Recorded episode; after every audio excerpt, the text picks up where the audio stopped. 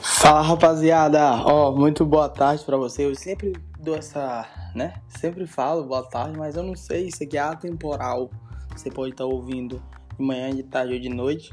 E então, é, queria que todos vocês fossem muito bem-vindos ao podcast, tá? Muita gente, isso aqui surgiu com alguns pedidos de alguns meninos que acompanham lá o nosso, o nosso Instagram, nosso blog, e fala assim, Vitor, ah, não tenho tempo pra ficar lendo blog e tal, pô, me ajuda, eu passo dia no trânsito, sei o quê. Vamos lançar aqui um podcast onde você pode botar no seu carro, no seu fone de ouvido e ouvindo aqui muito diálogo sobre investimento esportivo, sobre estratégias, sobre o que eu fiz no meu dia a dia. E vamos para cima, esse aqui é só o primeiro de muitos que vão por vir. Se inscreve aí, eu não sei se aqui tem alguma opção de escrever, mas se inscreve aí que eu já vou falar de um conteúdo que aconteceu comigo muito foda, que aconteceu antes de ontem. E fique esperto aí, tamo junto, vamos para cima.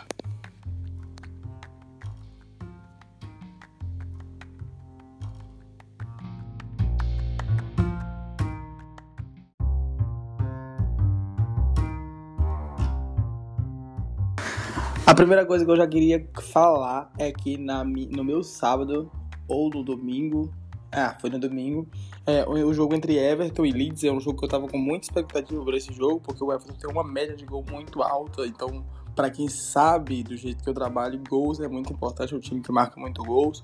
Então, o Everton do Ancelotti, vários jogadores muito bons, o Charles, Ramos Rodrigues, etc e tal. E o Leeds, que é um time que eu comecei a reparar nele, é, o último jogo contra o Arsenal, um jogo de 10 a, de 10 a 0, tá? um jogo de 0 a 0 onde o Leeds pressionou demais, botou bola na trave e tudo, inclusive um jogo onde eu peguei head, tá? E é isso que eu sempre falo para os meus alunos, os meus amigos, para os meninos que me acompanham, ó, tire aprendizado dos momentos ruins, tá? Nesse jogo, foi uma fatalidade, eu tava no over limit, tá? Isso, pra quem não sabe o que é over limit, é só esperando um gol acontecer no jogo, você sai no green e o, o, o jogo tá, acabou sendo 0x0, só que teve três bolas na trave. Então, pô, foi uma coisa que podia o gol ter saído em qualquer momento. E as três bolas na trave foram do time do Leeds, tá? É o time do Aloco Bielsa. Pra quem não sabe, Bielsa é muito respeitado aí entre os treinadores. É um, um treinador que praticamente lançou o São Paulo. O São Paulo aprendeu tudo que ele sabe com o Bielsa. E eu comecei a reparar bastante na equipe do Leeds, uma equipe rápida, vertical, chega rápido no gol, tem uma defesa sólida e não faz tantos gols. O problema é esse. É muito parecido com a equipe do Red Bull Bragantino aqui do Brasil, tá? Cria muitas oportunidades, assim, mas faz muito menos gols do que oportunidades, enfim, perde muito gol. E no jogo contra o Everton não foi diferente. Primeiro tempo, três gols anulados, dois do Everton e o do Leeds, tá? Inclusive a gente pegou um head no projeto live, que acontece, normal.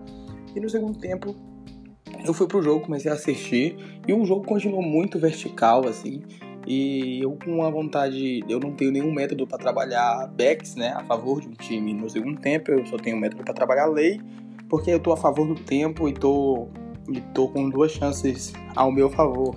Então eu fiz algumas entradas ali rápidas entre o minuto 60 e 65 em lei, que já deu 30%. É, e depois eu fiz um under limit, também deu dois minutinhos só, já deu 5%. Eu tava com um lucro de 35% no jogo sem ter feito, sem, sem, no jogo não aconteceu nada, né? Tava 0 a 0 mas as duas equipes muito vertical, a expectativa de gols do mercado era muito alta, tá? Então é, eu fiquei de olho naquilo que estava acontecendo.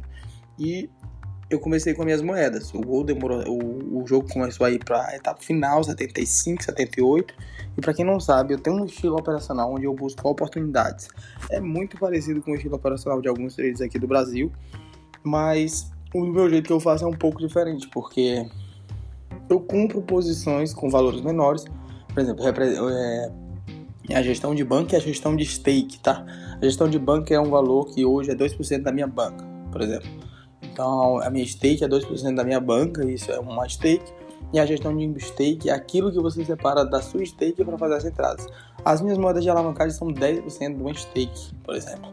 É, vou dar uma suposição bem rápida aqui. Caso minha banca fosse mil reais, a minha entrada seria de 20 reais e a minha entrada de moeda de alavancagem seria 2 reais, 2% da stake, não da banca, tá?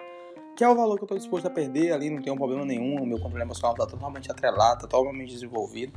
E é um valor que eu acho razoável perder. Então eu saio espetando elas, tá? Tem uma história muito louca que eu, por que, que eu faço isso de Um jogo onde eu dobrei minha banca em um jogo. Assim, eu, um, minha banca já era um valor alto e é muito difícil isso acontecer. Porque foi um jogo louco que aconteceu na Copa do Brasil de 2020. Eu conto essa história para todo mundo. Entre o Bahia de Feira e o Paraná. E aconteceu uma virada dentro de. Tava 2 a 0 pro Bahia de Feira. O Paraná virou o jogo para 3 a 2 nos acréscimos. Primeiro gol 2 a 1 foi em 92. 2, é, 2 a 2 foi em 94 e 3 a 2 em 96. E eu tava lá, na alavancagem, né? Então vocês devem imaginar aí. Se vocês quiserem, eu explico um pouco melhor essa história depois, tá? Mas o foco aqui não é essa história. E é o seguinte, eu gosto de moeda de alavancagem, é algo que me faz bem, porque é algo que te faz vibrar, te faz vibrar, te faz. É, não te deixa apreensivo, te deixa agoniado, é bom pro meu controle emocional. O que, que eu quero falar com isso? Eu comecei, a odd do Leeds começou pra, muito para cima, 8.8, 9, 9.5, e a do Arsenal ficou ali, segurou mais, 3, 6.5 e tal. O Arsenal é um pouco favorito pra partida, né? E a odd do, do mercado de gols não mandava 1,78, 1,77, faltando 10 minutos, eu, mano, essa odd tá muito errada. Eu até fiz uns 2, 3 scout. Ali, scout é quando você faz uma entrada bem rápida de 1, 2 minutos no under limit, que é no menos 0,5, se sai um gol você perde. E lucrei um pouquinho nesses mercados, mas num, na minha cabeça, um, um under, um over limit, a odd tem que estar 2, assim, a no mínimo 70 70 minutos, 71, 75, 74, no meu estilo operacional. E já estava com 81 minutos e a odd estava 1.77. O que, é que eu fiz? Comecei a espetar moedas pro Leeds. Foi a primeira, o mercado correspondeu, foi a segunda, o mercado correspondeu. Aí espetei um ali pro Arsenal também, porque o Arsenal teve um contra-ataque, eu deixei uma no Arsenal. Aí outra pro Leeds, outra pro Leeds, cinco moedas pro Leeds, tá? Tava lá com 10% da minha stake no Leeds e 2% no Arsenal. E entrei também ali os 82, eu entrei no, no over limit, né? A cotação super amassada, mas na minha cabeça o gol ia sair a qualquer momento. E o Everton e o Leeds jogando. Jogo super vertical, contra-ataque, cima de contra-ataque, jogo zero meio de campo. Todo mundo sabe que no meu estilo operacional, um jogo com zero meio de campo é muito bom, né? Porque quer dizer que quem acompanha o time do Galo, o time do São Paulo aí, tá ligado? E o que, que isso significa? O Leeds fez o gol e eu tava com 5 moedas de alavancagem a favor do Leeds e tava com a minha moeda de over limit. Então eu consegui com 5, 10, é, com basicamente ali 12% da minha stake exposta, um lucro de uma stake completa, 100% da stake.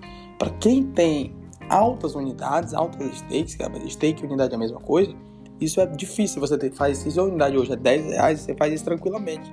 Agora, para quem tem uma, uma, uma stake alta, uma unidade alta, isso é bastante complicado. Então, é, uma, uma, jogada que saiu pelo lado esquerdo, assim, uma jogada muito bem construída, de um contra-ataque.